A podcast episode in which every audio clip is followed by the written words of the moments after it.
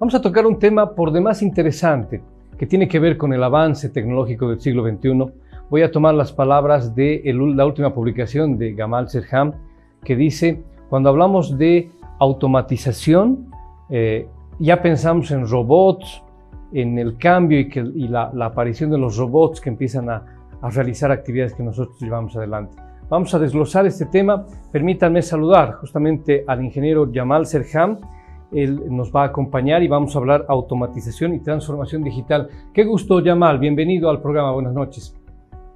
Víctor Hugo, muy buenas noches. Eh, de nuevo, encantado de estar contigo eh, para hablar ahora de, la automatización y cómo esto eh, incide en la transformación digital de toda la industria. Tú explicas en tu texto primero que eh, llegabas a Estados Unidos y que ahí te dabas cuenta que todo ya se había transformado. Sí, o sea, la verdad es que cuando hablamos de automatización, obviamente hablamos de, em, o en nuestra cabeza por lo menos está, ver los robots que em, comenzaban a participar en la industria automotriz y que obviamente sustituían a la mano de obra en el, ensamblado de los, de los autos. Pero esta última visita a, Estados Unidos eh, me he dado cuenta de que la automatización ya ha llegado a, todos los niveles eh, y ah, desde cuando, por ejemplo, tú llegas a un, a un restaurante y en vez de pedirle la orden a alguien, tú tienes ahí una tablet y en la tablet vas eligiendo las cosas que, que tú vas pidiendo. Eh, o cuando llegas a una gasolinera ya no hay nadie que te atienda en las gasolineras, tú tienes que cargarte tu gasolinita, insertes tu tarjeta, pagas con, con tu tarjeta y tú mismo pones eh, la bomba en su, en su lugar. O finalmente cuando vas a un supermercado resulta que ya no hay cajeros o hay un solo cajero y hay unas filas enormes para ese cajero, pero lo que sí hay es una gran cantidad de eh, cajas registradoras donde tú vas pasando tus productos, tú colocas tu, tarjeta y tú vas, tú mismo te vas cobrando los productos y solamente tienes que ir escaneando los códigos de cada uno de tus productos. Y obviamente si quieres que tu atención sea súper super ágil, eh, tú prefieres optar por, por el autoservicio que viene asociado de la automatización eh, y eso hace que eh, las mismas industrias vayan ahorrando muchísimo en eh, una serie de, de, puestos que tienen actividades completamente rutinarias que pueden ser totalmente sustituidas por robots, ya sean robots mecánicos o ya sean robots en los sistemas y que te permiten elegir incluso hasta el tipo de salsa que tú quieres en tu, en tu, en tu hamburguesa o el tamaño de tomate que tú quieres en, en tu hamburguesa. Así que eh, la automatización no solamente ha llegado a, a, las grandes industrias, que ese era el concepto que teníamos antes nosotros de la automatización, sino que está claro que la automatización, eh, digamos, acompañado de, de, de sistemas eh, ha llegado también a los servicios y esto está generando eh, un desplazamiento laboral eh, que se llama ahora desplazamiento laboral tecnológico y que está sustituyendo los trabajos que menos especialidad y menos habilidad necesitan y obviamente están generando un, un nuevo mercado donde eh, los que estén mejor capacitados, los que estén mejor entrenados, los que tengan habilidades especiales y específicas, van a ser los que tengan oportunidades laborales. Claro, pero también aquí hay un, tema en contra, ¿no? Porque se va haciendo a un lado la mano de obra y se, se, utiliza más la tecnología ahora, ¿no?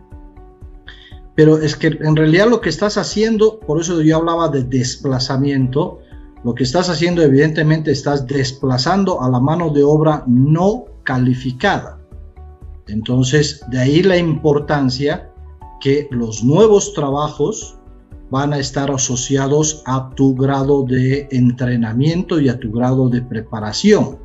Y obviamente tu grado de preparación y de entrenamiento te va a permitir abrir eh, la posibilidad de tener trabajos totalmente diferentes a los acostumbrados, pero insisto, todos los trabajos mecánicos o los que no requerían ninguna habilidad van a ir siendo sustituidos por eh, máquinas, ya sean mecánicas o máquinas eh, eh, asociadas a, a, software, que simplemente lo que hagan es leer, por ejemplo, el código de barras de un producto. Entonces ahí ya no necesitas un empleado que te esté pasando los productos por la caja registradora y te cobre. Ahora, entonces eso implica también para el ser humano que tiene que actualizarse, tiene que estar con la tecnología para poder eh, encontrar un trabajo. Eso significa que a partir de ahora necesitamos actualizarnos todo el tiempo, todos, y eh, no solamente que necesitamos actualizarnos nosotros, sino también la eh, industria de la educación, porque es una industria, tiene también que cambiar sus paradigmas.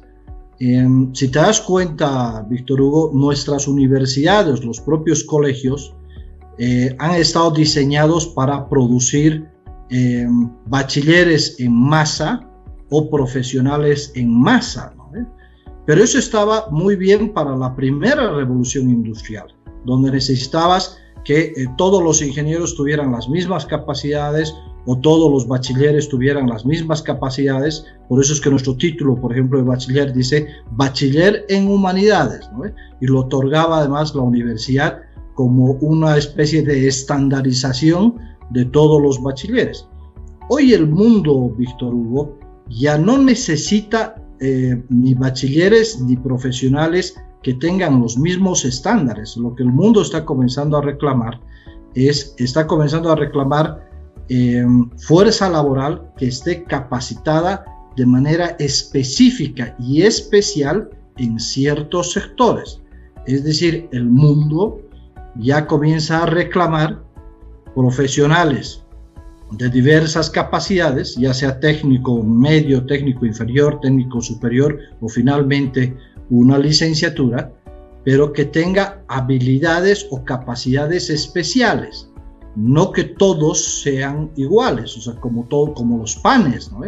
Entonces, ahora necesitamos, ¿por qué? Porque tú tienes un cliente hoy que es mucho más exigente, un cliente muy bien informado y un cliente que además eh, busca una personalización en su trato.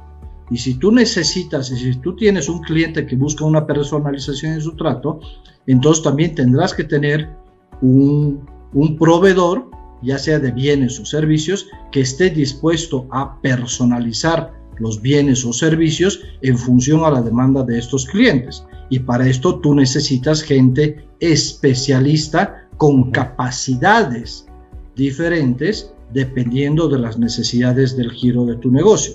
Así que esto también va a generar una transformación en la educación que va a necesitar comenzar a generar nuevos modelos educativos que eh, generen em, y que te capaciten en habilidades especiales y otra vuelta en habilidades especiales y específicas. Pues, eh, entonces, em, no solamente estamos cambiando la industria, sino también estamos cambiando el modelo educativo. A ver, ¿cuáles son las ventajas, Yamal, de la automatización? Sin duda la automatización lo primero que hace es reduce costos, optimiza tiempos o por ejemplo tú, te imaginas hoy por hoy muchos estamos acostumbrados a hacer un pedido a través del WhatsApp. Eso es automatización.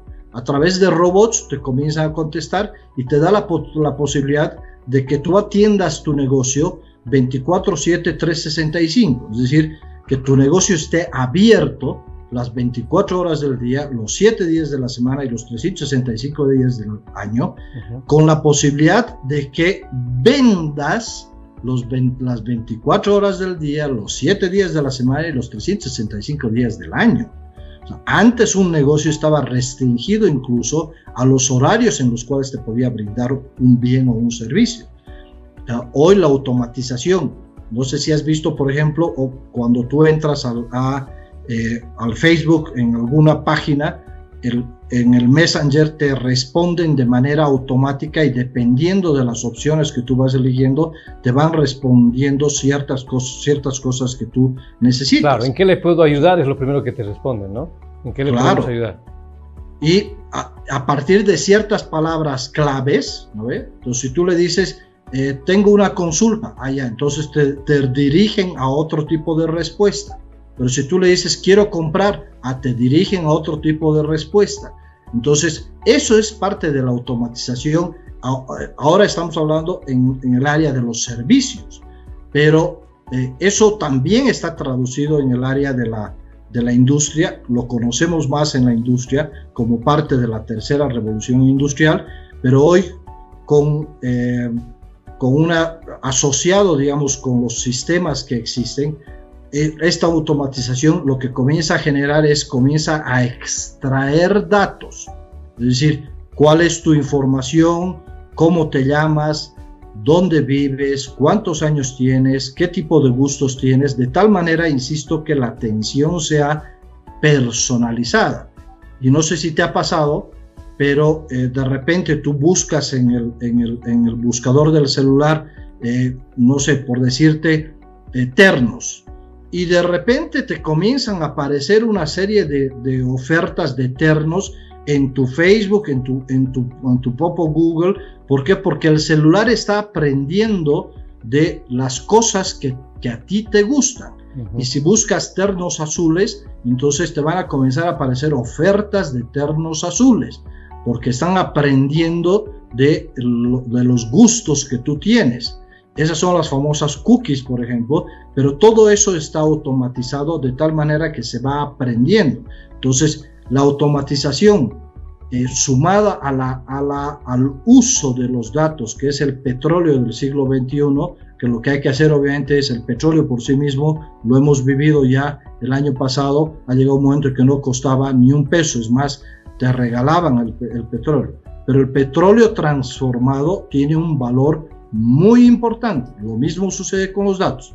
Los datos por sí mismos no valen nada, pero los, los datos eh, refinados, los datos extraídos, los datos estandarizados tienen un valor muy alto para tu negocio. Entonces imagínate, automatización, tercera revolución industrial, más datos está generando la transformación digital de la que tanto estamos hablando. Claro, y esto le da agilidad y mejora en la atención al cliente, ¿no?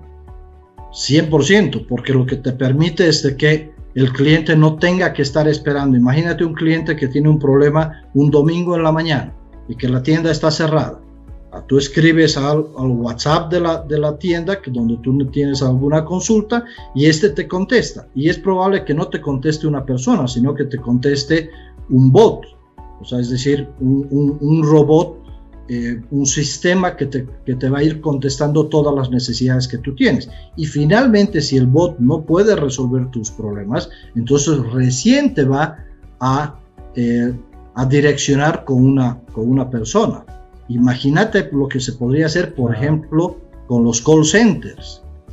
O sea, en vez de que te esté contestando. y te, te aburran y nunca te digan nada, ¿no? Claro, y que no te resuelvan lo que tú, ¿Por qué? Porque todas esas respuestas las puedes ir parametrizando y las puedes ir automatizando. Por eso es que cuando hablamos de automatización, yo comenzaba el artículo y decía, parece en nuestra cabeza por lo, por lo menos pareciera que automatización es meter robots, ¿no ve? Que sustituyan la mano de obra. No, la automatización también es automatizar procesos. Y esto te permite obviamente bajar costos, ser más ágil en la atención a tus clientes, estar a la altura de las expectativas eh, y obviamente esto te genera ser mucho más competitivo y te garantizo que te genera un incremento interesante en tus ventas. Ahora imagínate si esto podríamos lograrlo con eh, el gobierno, con cualquier institución estatal y no tengamos que estar sufriendo para llegar a las 4 de la tarde porque si no nos cierran la puerta, ¿no? Bueno. Sería extraordinario. Bueno, espectacular. En 30 segundos, ¿cómo ¿qué recepción ha tenido esta tu publicación, por favor? Eh, obviamente genera, genera mucho, mucho interés y en especial genera mucha curiosidad. ¿Por qué? Porque la gente Ah, insisto, muchas veces tenemos preconceptos de lo que es la automatización y cuando te das cuenta que la automatización ya ha llegado a nuestras vidas de maneras totalmente diferentes, en algunos casos te genera eh, sorpresa y en otros casos lo que te genera es ansiedad de implementarlo lo más rápidamente posible en tus negocios, porque si no, tú sabes que estás dejando de ser competitivo. Perfecto. Yamal, te agradezco mucho un dato un tema por demás importante que hemos tocado hoy día. En 15 días, ¿qué tocaremos? En 15 días hablaremos de el blockchain y de la posibilidad de usar blockchain en las elecciones. ¿En las elecciones? En las elecciones. Perfecto. Así que no se pierdan. Estamos atentos entonces a ese contacto. Sí, un abrazo fuerte, Yamal. Igualmente para todos ustedes. Muy buenas noches, un fuerte abrazo. Gracias, un abrazo fuerte. Nos acompañó el ingeniero Yamal Serham.